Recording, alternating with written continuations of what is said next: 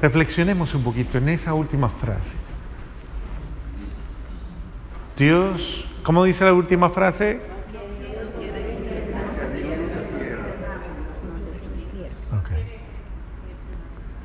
Dios no quiere que, dígalo, Dios no quiere que yo me pierda.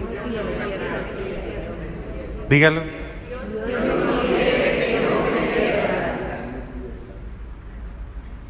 ¿Lo entiende? ¿Usted entiende eso? ¿Sí lo entiende? Entonces ya entiende cuáles son los sentimientos de Dios. Dios no quiere, Dios no lo quiere. Si alguna vez ha preguntado, ¿qué quiere Dios de mí? ¿Qué quiere? ¿Qué quiere? Eh. Entonces Dios quiere lo contrario. Es que se salve. ¿Qué quiere Dios? No, no que no se salve, sino que se salve. Eso. Dios quiere que se salve. Ahora dígale al de al lado, Dios no quiere que usted se pierda, dígale.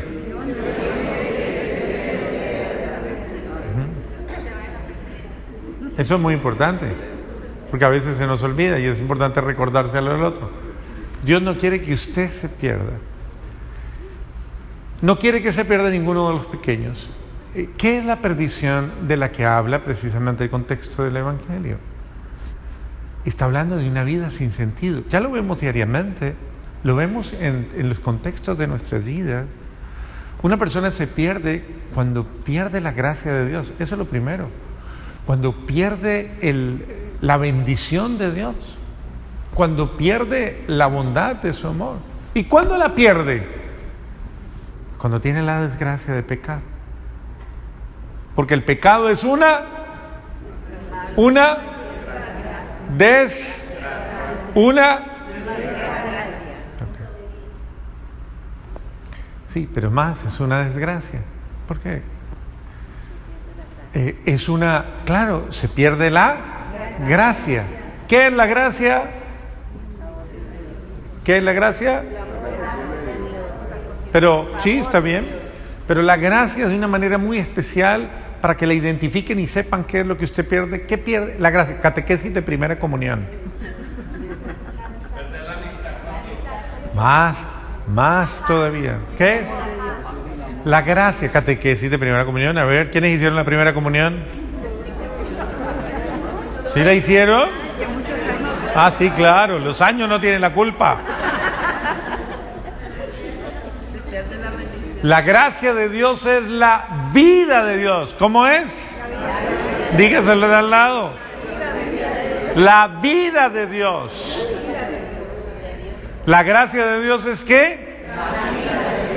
la vida de Dios en mí, mi vida, la vida que me da vida. Yo no vivo porque respiro.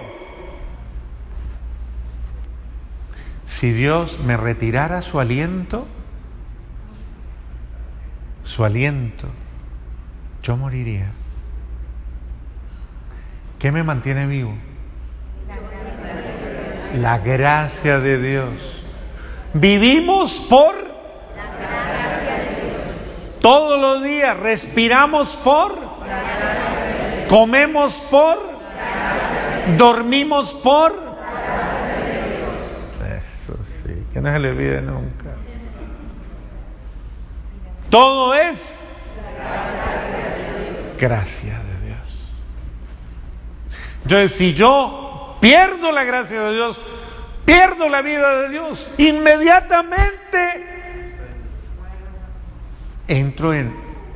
¿Cuáles son los síntomas de la muerte? ¿Cuáles son los síntomas? De alguien que está muriendo. ¿Cuáles son los síntomas? Desánimo. ¿Qué más? Tristeza. ¿Qué más? Desespero, obviamente. ¿Qué más? Ah, miedo, sí. ¿Qué más? Agonía.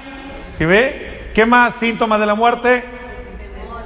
temor de eso, desespero, ¿qué más? Tristeza, desesperanza, debilidad. Dígale al al lado, ¿ya se dio cuenta de lo que le pasa? Dígale, ya se dio cuenta.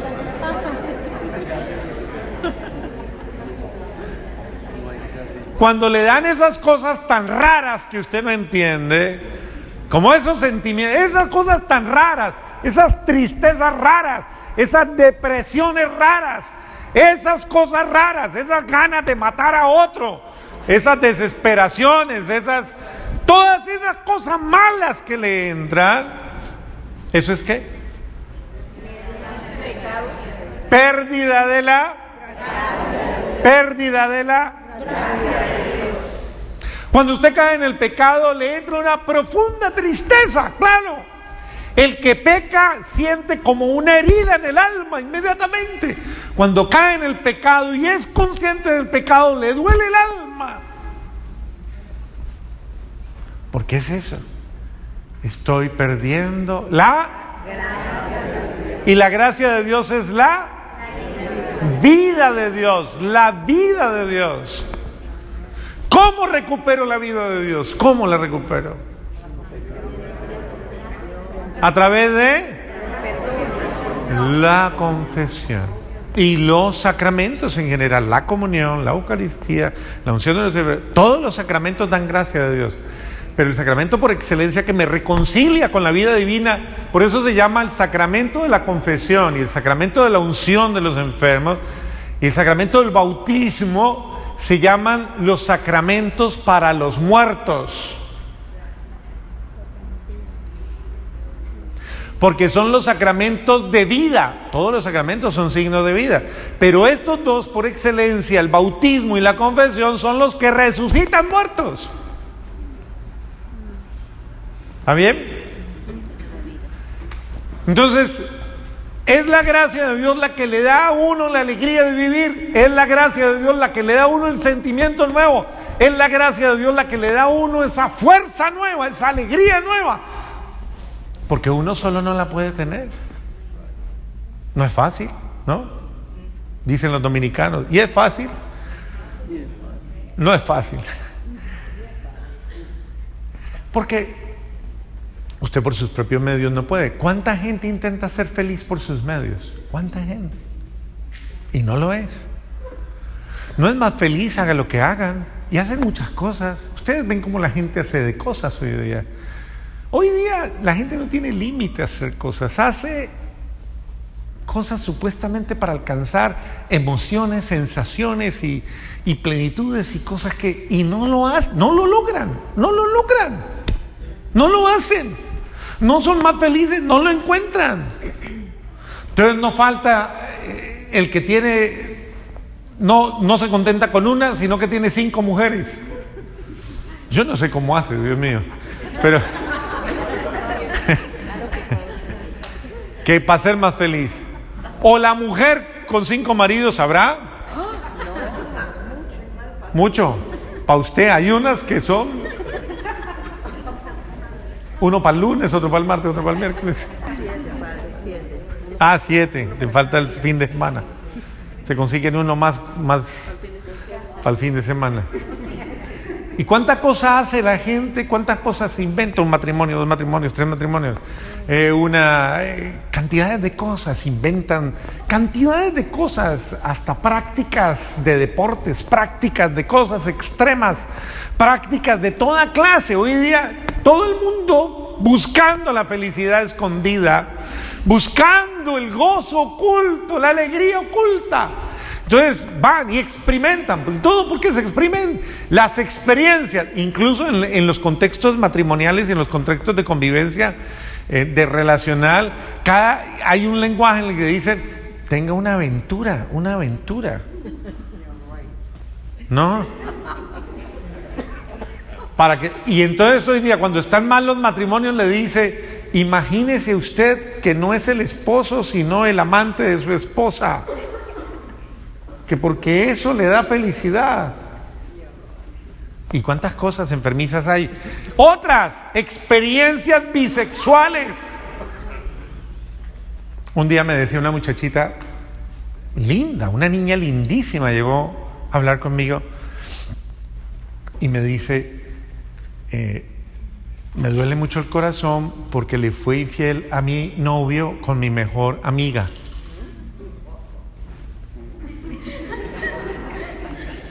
Y yo le digo, ¿y cómo es eso? Sí, padre, es que es la moda. ¿No sabe, padre? Le dije, no, yo no sé. ¿Cuál es la moda? La moda es que si tienes una persona linda, así sea de tu mismo sexo, tú disfrutas con ella.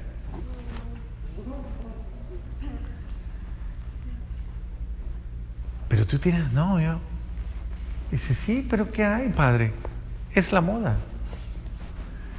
yo le decía, mira, toda una catequesis, duré mucho tiempo tratándole de explicar a esta niña que la alegría y la felicidad no está en no está ni en las sensaciones ni en las emociones ni en las experiencias por aparentemente atrayentes que sean porque al contrario, yo le decía, pero mira que estás con el corazón herido y dolido, porque tu conciencia no te puedes engañar, no estás feliz, porque sabes que fuiste desleal a ti misma y desleal a tu novio, desleal a un amor verdadero. Simplemente por la fantasía. Es el hombre que se... Es como el sentido de la agresión a mí mismo, me agredo a mí mismo, me hago daño a mí mismo, me traiciono a mí mismo. Es que el pecado es eso. Es una traición a mi felicidad, una traición a mi alegría. Es una forma de yo mismo condenarme a ser infeliz. Y lastimosamente el demonio crea cualquier cantidad de fantasías haciéndonos absolutizar cosas que no tienen valor absoluto. ¿Como cuál? El valor, por ejemplo, del placer. Entonces, el placer, el placer. Entonces, hoy día todo es gócese, ¿no? Disfrútelo, el placer. Y claro, la gente vive completamente enferma, gobernada absolutamente por todo tipo de sensaciones, emociones, gobernadas en todos los órdenes, precisamente víctimas de una sociedad, de una realidad que está no solo adormilando su ser, no solo enfermando, no solo narcotizando su ser, sino que los está matando, los está enviciando y se los está comiendo. Y la persona piensa que está feliz, no está feliz. Después de que usted hace esas cosas, usted es infeliz. ¿Por qué se engaña? Después de que hace cosas que van contra su dignidad humana, que van contra su integridad humana, usted no es feliz. Le duele el alma, le duele el corazón, le duele la conciencia. Dios no quiere eso con usted. Dios quiere algo completamente diferente. Dios quiere que usted sea verdaderamente dichoso, dichosa pero no por emociones o sensaciones temporales. Dichoso y dichosa porque le sale del alma, me nace. Es que la alegría verdadera es fruto de un corazón libre, sano, sin remordimientos, sin ataduras, de un corazón tranquilo, en paz. Que cuando está en esa actitud no le tiene miedo a nada, bendice el día, se alegra, se goza, lo disfruta, disfruta todo lo que tiene, disfruta la comida, le gusta, tan rico que está esto, dice, tan delicioso, se lo goza, todo lo disfruta, duerme rico, la pasa bien con los demás, se alegra por tenerlos, se goza en ellos, es feliz, porque su corazón está bien. Pero cuando un ser humano tiene el corazón enfermo, todo le molesta, todo le incomoda, todo le atormenta. Dios no quiere que usted viva así. Dios quiere que usted viva. Por eso Él dice, yo busco esa oveja caprichosa, porque generalmente caemos en todas estas situaciones feas por caprichosos. Pregúntele al de al lado, ¿usted es caprichoso? El caprichoso es el que hace su terquedad y su voluntad y se mete en cosas que le amargan, le hacen daño, le amargan la vida, le hieren. Entonces uno tiene que aprender a no hacerse daño a sí mismo.